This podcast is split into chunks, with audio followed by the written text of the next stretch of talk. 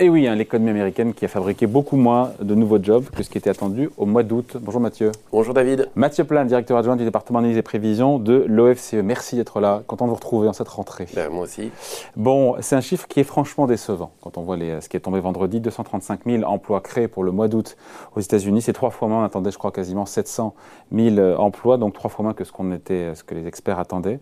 Est-ce qu'on peut parler de décrochage, de retournement, alors qu'on sait que juillet, juin et juillet ont été excellents, quasiment un mm. million d'emplois euh, créés chaque mois Est-ce que le variant Delta y est pour quelque chose comme l'a laissé entendre Joe Biden? Euh, on peut penser qu'il y a un effet euh, variant Delta assez, Qui n'est pas un effet marginal. Qui n'est pas un effet marginal. Alors c'est un point hein, le mois d'août, donc il va falloir voir si ça s'inscrit dans la durée ou pas. C'est vrai que ça arrive après deux mois qui étaient très dynamiques avec près d'un million d'emplois créés hein, sur juin et juillet. Donc ce chiffre-là est décevant. Euh, on peut imaginer qu'il y a quand même un coup de frein euh, sur l'économie lié avec euh, l'évolution du variant Delta. On a potentiellement qui ont imposé du masque en bah extérieur, à l'intérieur, à nouveau, bien sûr. on verra aussi pour la France, parce qu'on n'a pas les Allemands, les Allemands, on n'a pas les éléments en tout cas de l'évolution du variant Delta et de la question du pass sanitaire. Mais on voit qu'un certain nombre de pays ont eu un été finalement qui a bien commencé, mais qui a plutôt plutôt mal terminé entre guillemets, enfin qui a été moins favorable sur, sur la fin qu'au début. Et donc, euh, les États-Unis. Donc, c'est quoi C'est un accident ou c'est un changement de tendance? Là, pour le moment, je, pense que c'est plutôt, euh, c'est pas un changement de tendance. C'est un peu rapide pour dire un changement de tendance. On peut imaginer la dynamique de croissance américaine reste quand même robuste, hein, c'est clair. On a des politiques budgétaires qui soutiennent quand même très clairement euh, l'économie, avec une montée en charge d'un certain nombre de choses. Alors c'est vrai que par contre, les chèques aux ménages vont se réduire petit à petit. Euh, mais globalement, il y a quand même une épargne euh, considérable. Euh, il y a des éléments de, rebond de consommation importants. On voit que le niveau de PIB est revenu à un niveau supérieur à celui d'avant-crise dès le deuxième mmh. trimestre, ce qui n'est pas le cas dans, beaucoup de pays, et avec un soutien à l'économie qui est très fort. Mais je dirais, le, aujourd'hui, en tout cas, la question fondamentale pour la, la Banque centrale, c'est justement de faire en sorte que ce mini euh, phénomène, ce mini événement ne devienne pas durable. Et oui, donc, il pourrait le devenir, euh, Mathieu, parce qu'on a quand même ce week-end des allocations chômage euh, fédérales, c'est 300 dollars par semaine aux États-Unis, qui sont arrivées à expiration. C'est-à-dire que, potentiellement, on a comme 10 millions d'Américains qui vont perdre, je sais pas moi, tout, tout ou partie de, de leurs revenus.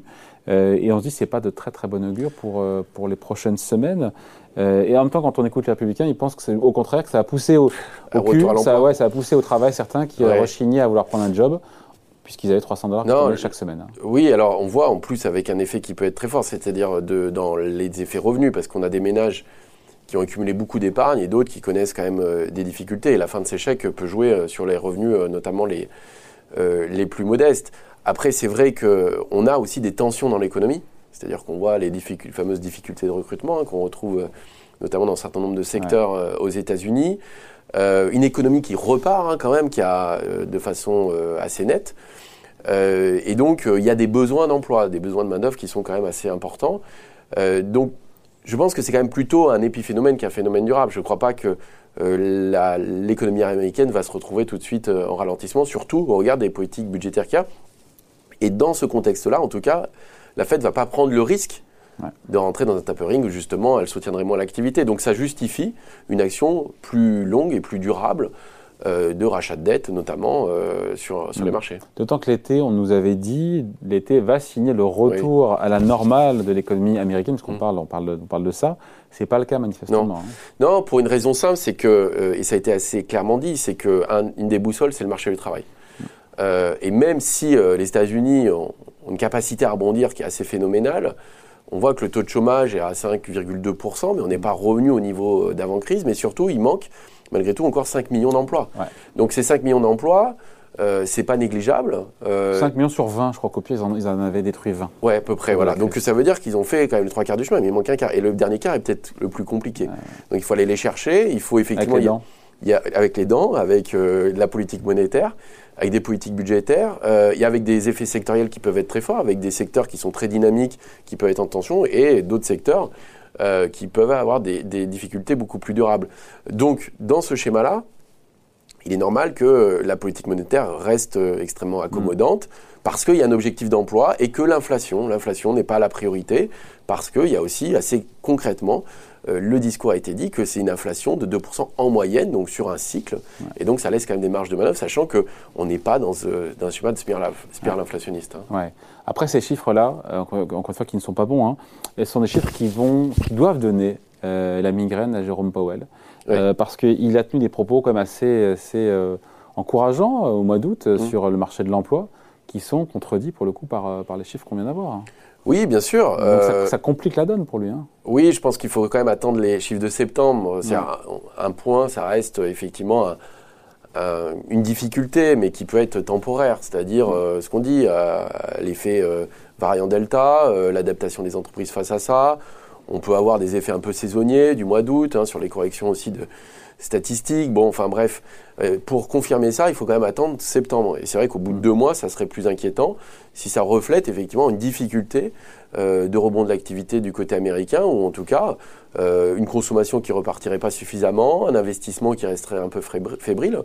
et donc du coup, tout ça pourrait remettre en question les objectifs de politique monétaire, parce que, fois de plus, l'objectif principal, c'est quand même, enfin, un des objectifs mm. principaux, c'est quand même le rétablissement du marché du travail et de l'emploi et la baisse durable du chômage. mettent quand même en porte-à-faux mm. Jérôme Powell par rapport à ses dernières sorties, je trouve. Oui, enfin, porte-à-faux, euh, non, c'est-à-dire que lui, ça va légitimer le fait qu'il poursuit euh, la politique de tapering. C'est-à-dire, pas de tapering, justement, euh, de, de, rachat de dette. Il ne sera pas obligé de sortir plus vite, comme ça a été annoncé. Donc, il va dire, ma politique monétaire va rester conciliante, en tout cas, avec euh, l'état du marché du travail. Aujourd'hui, le rétablissement est moins rapide que prévu, en tout cas avec les chiffres du mois d'août, et il n'y a pas de raison de changer de stratégie. Donc voilà, donc, donc ce sont un peu les premiers effets du variant Delta sur l'économie américaine. Voilà, euh, exactement. C'est-à-dire que ça a les premiers effets. En tout cas, il est difficile d'identifier clairement euh, les effets, mais on peut penser que le, principal, bien sûr, c'est le variant Delta. Et une fois de plus, on a des chiffres pour les États-Unis, il faudra voir aussi ce qui se passe en Europe. Euh, pour le mois d'août avec cet effet variant Delta. Et puis septembre, on finit là-dessus, vous avez, vous avez raison, hein, sera crucial pour, euh, mm. pour les États-Unis. On verra bien, parce que tout va dépendre de là. Si les chiffres montrent que cette tendance euh, se confirme, on se dit qu'il lèvera le pied sur le tapering. En tout cas, il le différera dans le temps. Oui, oui, tout à fait. Donc, est-ce que c'est juste purement transitoire? Est-ce que c'est un petit choc ponctuel? Ou est-ce qu'on est sur une tendance plus durable? Euh, oui, bien sûr. Il Mais ces chiffres ne sont pas anodins, encore une fois. Non, c'est pas anodin parce qu'ils sont extrêmement scrutés. Ah Ils sont extrêmement non, regardés. Attendre 700 000, en avoir 200. 700 000, voilà, c'est quand même une grosse différence. Euh, ça monte à un gros tassement par rapport à la dynamique précédente parce qu'une mm. fois de plus, on avait quasiment un million d'emplois créés. Euh, chaque mois, donc c'est un très très fort ralentissement, c'est un gros, un gros à-coup, un gros coup de frein. il va falloir le scruter de façon attentive, en tout cas le chiffre de septembre, pour voir si cette, phénomène est transitoire ou plus durable. Voilà, c'est comme l'inflation, transitoire ou durable. Attention, parce que transitoire, parfois, ça dure un peu. Hein. Bah, alors, le transitoire peut être assez long, en fait, hein, aussi. Hein. à partir de quand le transitoire devient Non, bah là, c'est-à-dire que ça commence à se confirmer quand ça devient une tendance. Un point, c'est pas une tendance. C'est vrai, on en reparlera le mois prochain. Merci beaucoup. Merci, Mathieu Plane, directeur adjoint du département d'analyse et prévision de l'OFCE. Merci, Merci.